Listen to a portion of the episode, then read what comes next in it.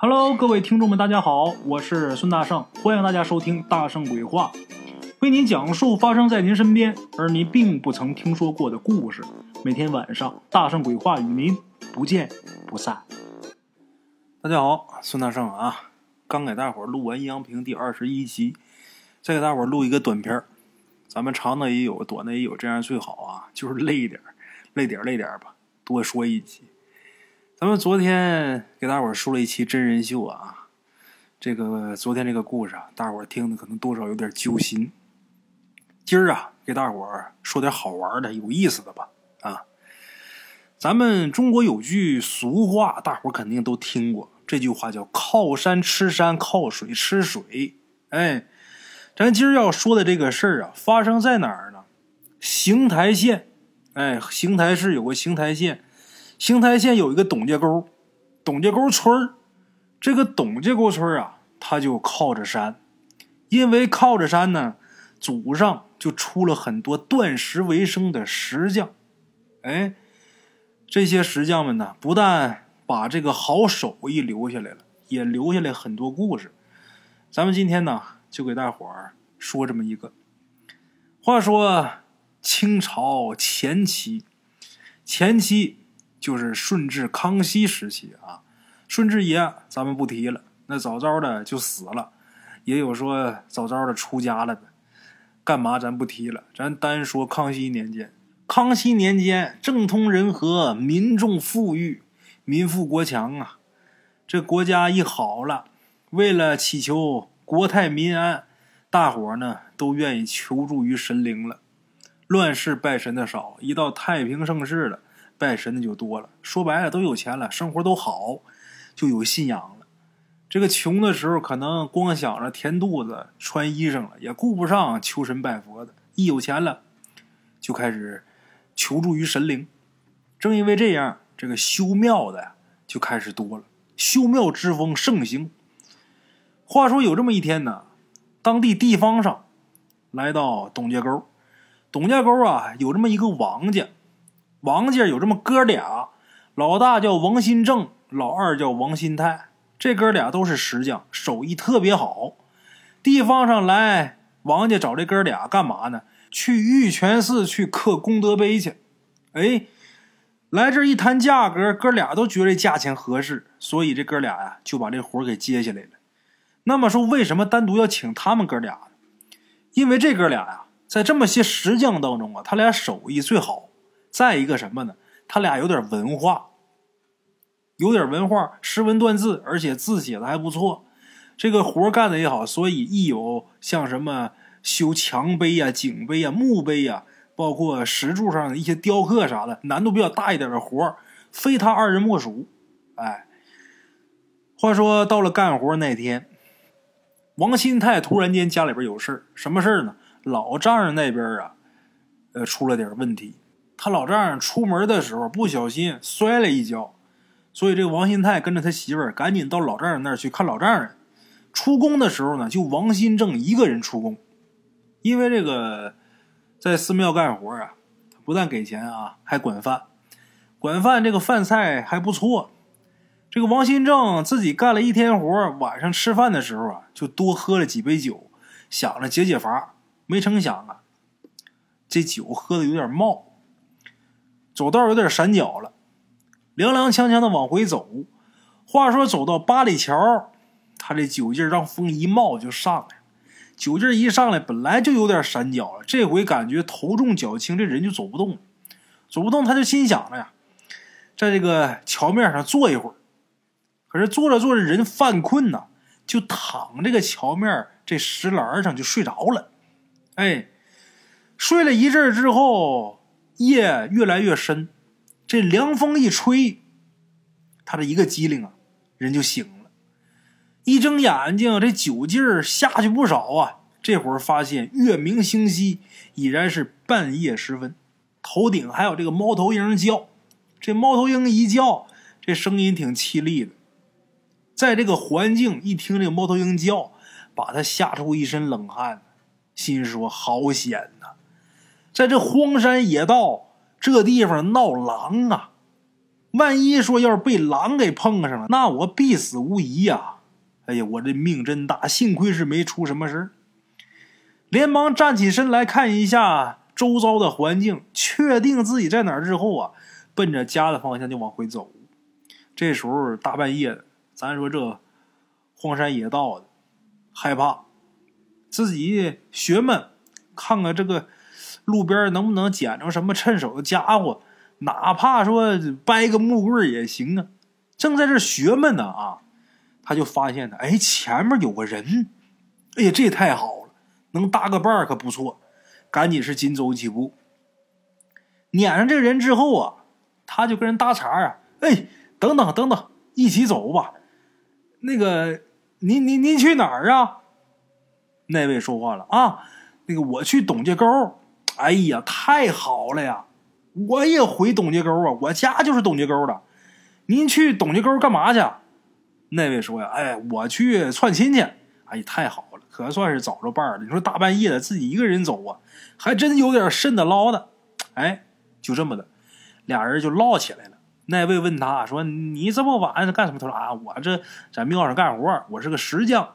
然后喝酒喝多了，睡了一会儿起来，吓一跳。啊，这位也跟他聊嘛，聊着聊着呀。”这个王新正啊，就问那位，就说：“那个你们家几口人啊？”那位就说：“那个连活人都算吗？”王新正心想：“ 那可不得算吗？那不算活人，算死人呐！哎呀，我们这儿就算死人，不算活的。”王新正一听这话，什么意思啊？那你你你你是哪儿人呢？你们那地方光算死人，我怎么没听说还有这么个算法？嗨，我们是阴间人呐！王新正一开始一愣，后来一想啊，这家伙吓唬我，他吓唬我，他跟我开玩笑，哪有说鬼自己说自己是鬼的？哎，你真能闹，还阴间人，你别吓唬我啊！你跟我逗着玩那位说，你看我逗你干嘛呀？你看咱俩这影子。你身底下有影子，我身底下有影子吗？王新正看了看，月光下自己影子格外分明。那位呀，一丝影子都没有。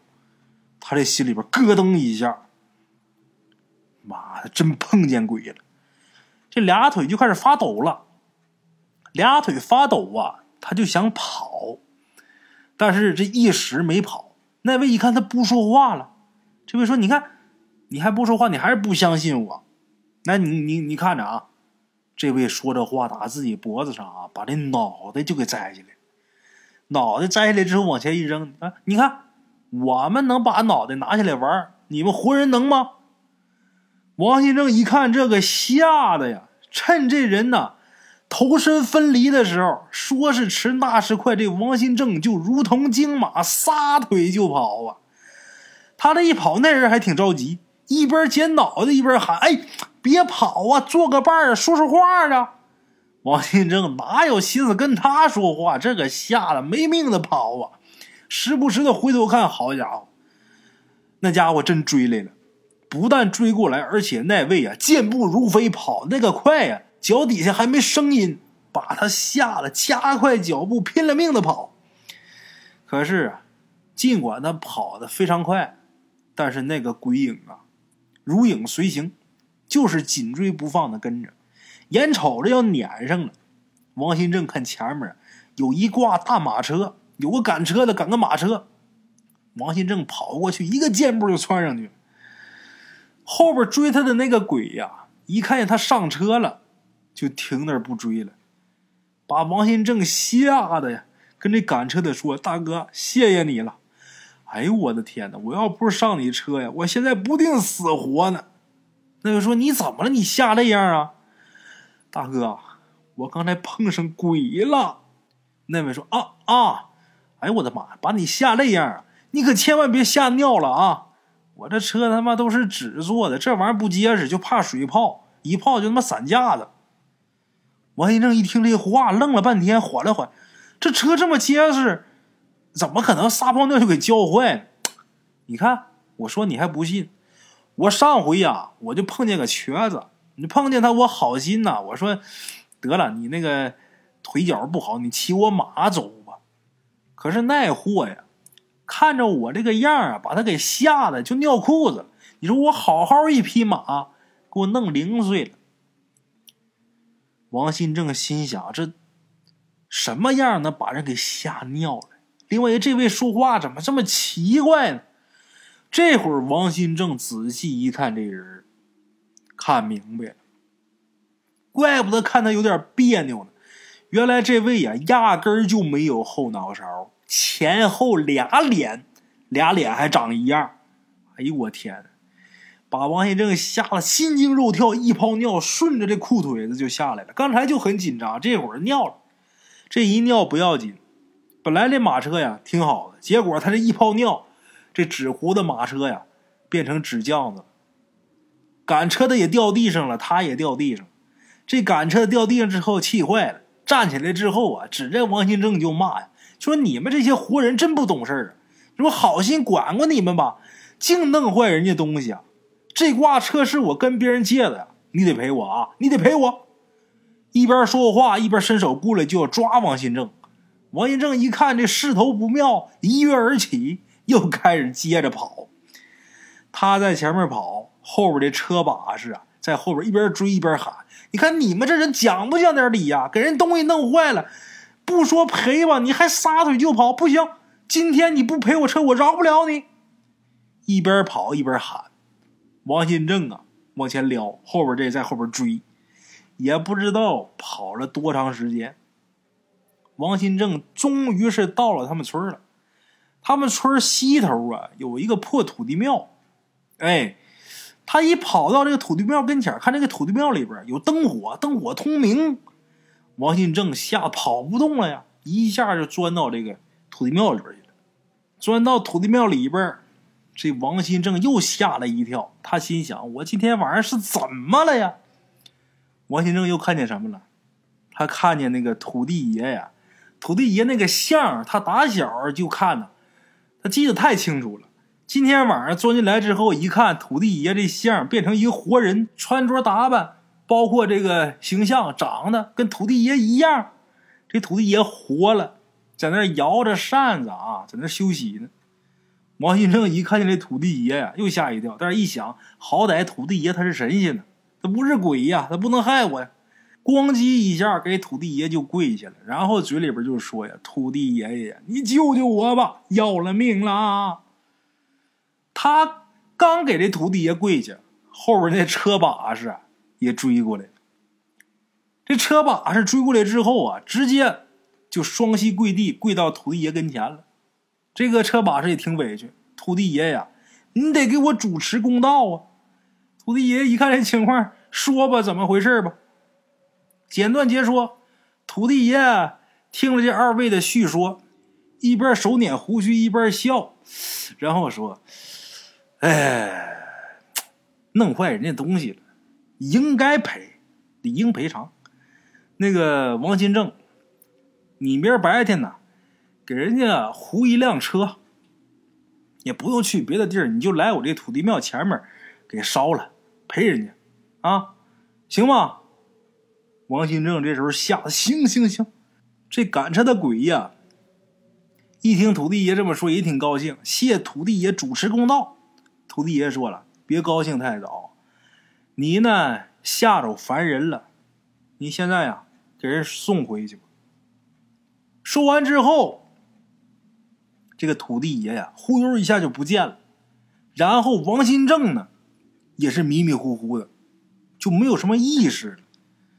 等自己再醒过来，发现自己在家里边，可能说那鬼呀附了他的体儿，一直给他送到家，这有可能。反正他睡觉啊，第二天醒是在家里边，一看这个太阳啊，日上三竿，昨天晚上这个事儿历历在目。王新正。这心里边还是害怕，心有余悸呀，赶忙翻身，翻身干嘛呀？跟人说好了，今儿陪人马车呀，赶忙翻身起来找钱，出去给人买纸马车去。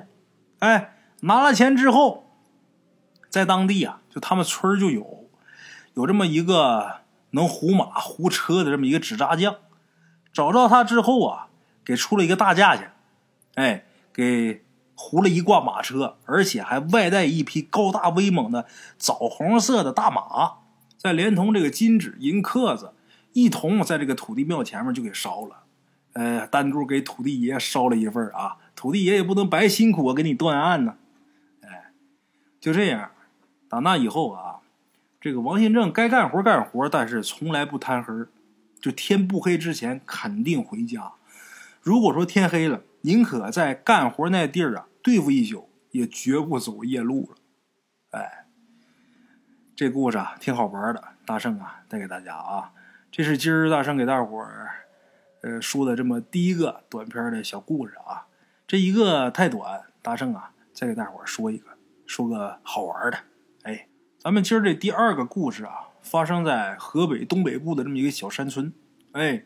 过去呢，村里边有很多老习俗，现在有好多也保持着。比方说，大年三十午夜的时候请财神，这就是其中之一。这不光是河北啊，咱们东北也是，辽宁那一带，我老家也是这样啊。大年三十，呃，吃完年饭，嗯，放鞭炮，守岁，然后呢，到点儿请神，尤其是请财神啊。他们那个村子啊，家家户户都得派人呐，带着香蜡纸供。到这个村头大庙里边给财神爷磕头焚香，那个意思呢，就是希望财神爷到自己家赐其财源广进。哎，听老辈人说呀，在很久以前，那个他们村里边有这么一个特别特别穷的一个穷汉，这位呀，外号叫黑蛋，这个大名叫什么想不起来了啊，叫黑蛋。这黑蛋他们家穷成什么样呢？住着那间破茅草房，四面透风，穿的衣服呢也是裸胸露背的破衣裳。屋里边四壁皆空，啥也没有，家徒四壁。这个灶间呢有一口破锅，这个锅台上啊放着一个豁牙的破碗。家里边最值钱的就是那张三条腿的破饭桌，那真叫穷的叮当响啊！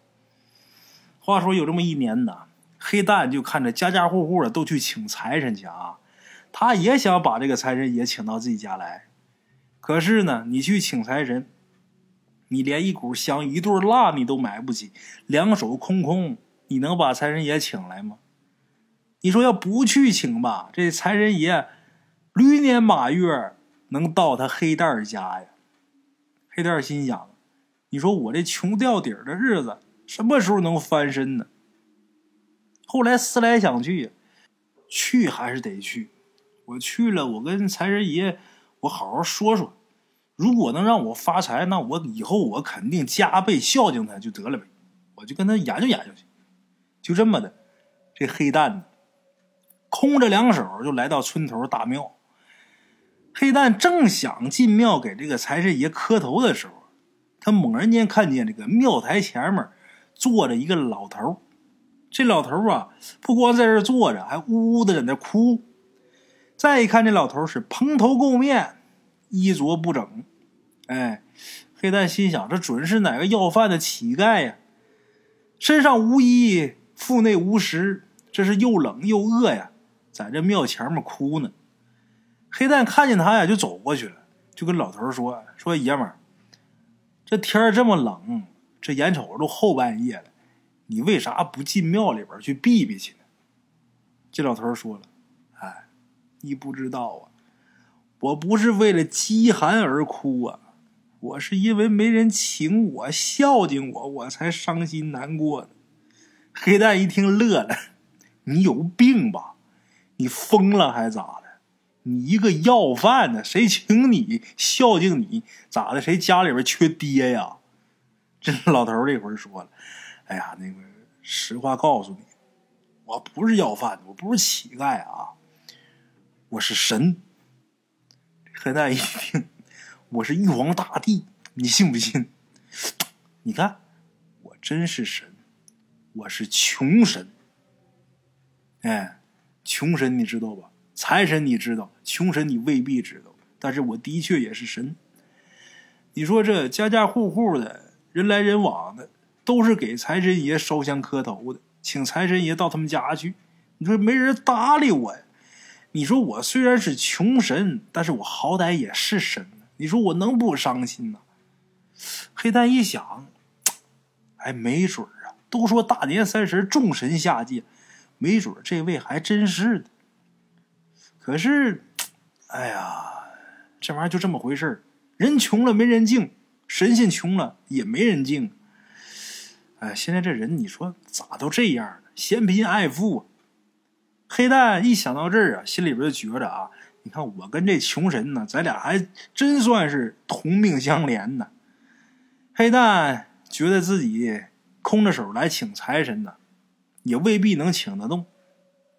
那财神爷肯定那更是嫌贫爱富的主啊，好日子过惯了，能上我这穷人家来吗？得了，干脆我就把这穷神老儿请我家里边一起过个穷年得了。反正穷神他也是神。对不对？穷不敬穷，谁敬穷啊？想到这儿啊，黑蛋就跟那穷神就说了：“那个，你你你老人家，这好歹也是个神呢。那个，嗯，你要是不嫌我家穷，你跟我到我家过年去吧。也不知道你老愿不愿意去，反正我也穷啊。”这穷神说了：“哎呀，有人请我就不赖呀。”我哪能嫌你穷呢？啊，走吧，我跟你回家。就这么的，这穷神跟着黑蛋呢，就到他们家去了。哎，那这个神仙来了，总得给弄点吃的吧，不能在这干靠啊。黑蛋一想，给弄点什么呢？家里边也没什么呀，山珍海味那是肯定没有了，但是家里边啊，还有一勺面，把这面和上水。自己呢，又切了一把烂菜帮子，把这烂菜帮子切完之后剁成馅儿，凑合凑合的，就在这点面啊，包了五个饺子。包好之后，把这五个饺子下锅里边煮，煮得了呢，把他那个吊铲的破碗拿过来，把这饺子盛碗里边，给那穷神端过去。这穷神呐，那真是机不可耐呀。狼吞虎咽的把这五个饺子就都吃了，黑蛋什么也没捞着，就剩一碗饺子汤。黑蛋这时候看这穷神就说呀：“我现在我分分钟我都怀疑你，你可能就是个乞丐，你这饿成这个。”这个穷神呐，大概是吃这饺子吃的有点急了，没搭理黑蛋，就自己在那咳嗽不住的咳嗽，哎，可能吃急了呛着了。一口一口的往地上吐痰，反正黑蛋也不在乎这个，家里边本来就脏，啊，过了一会儿呢，好不容易他是咳完了，也不吐了。这个穷神呐，稳了稳，静静的看着黑蛋，然后就跟黑蛋说呀：“得了，天不早了，我该回去了，你呀，好好休息。”说完之后，这个穷神转身就走了。他可不是一下就消失了或者飘走了，就是穿着鞋走出去。这黑蛋还往出送了送，啊，把这个穷神送走了。回到屋里边，黑蛋这心里边就有点后悔了，心想啊，这位说的是穷神，我怎么总感觉他好像要饭呢？诓了我五个饺子呢？哎呀，你说一勺面就包五个饺子，全让他给吃了。明儿天一亮，大年初一，你说我吃啥？得了，睡觉，睡觉吧。老天爷饿不死，瞎捡巧。就这么睡着了。简短截说，一夜无话。次日天明，第二天天一亮，大年初一早上，黑蛋起来之后，自己就盘算着，待会儿上谁家去捡点剩饭吃去。